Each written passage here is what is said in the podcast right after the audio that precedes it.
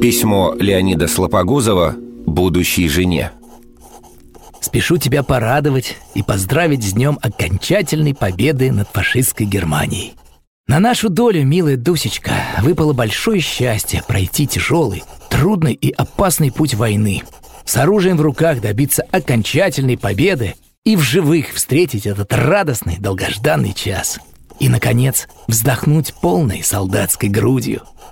Представляю себе, как ликует наша Родина, услышав такие вести.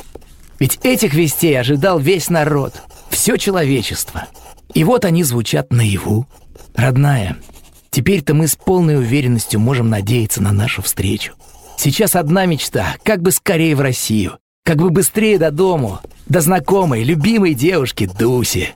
Сейчас как никогда хочется, чтобы дни и ночи бежали быстрее, все ближе к дому, к встрече. И хочется снова зажить той мирной, веселой, нормальной жизнью гражданской. Сегодня празднуем День Победы. Гуляем в глухой немецкой деревушке под хмельком — Кругом зелень, все в цвету, чудная природа и погода тоже. И вот вечер. Дружок жмет на баяне. Хочется что-то вспомнить милое, родное. Вернее, тебя, Дусечка.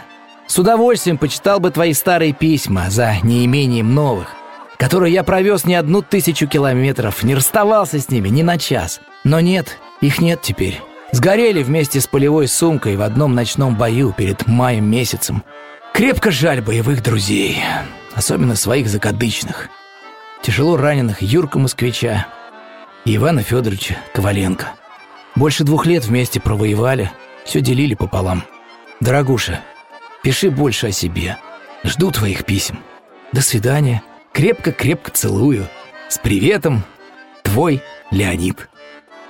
Thank you.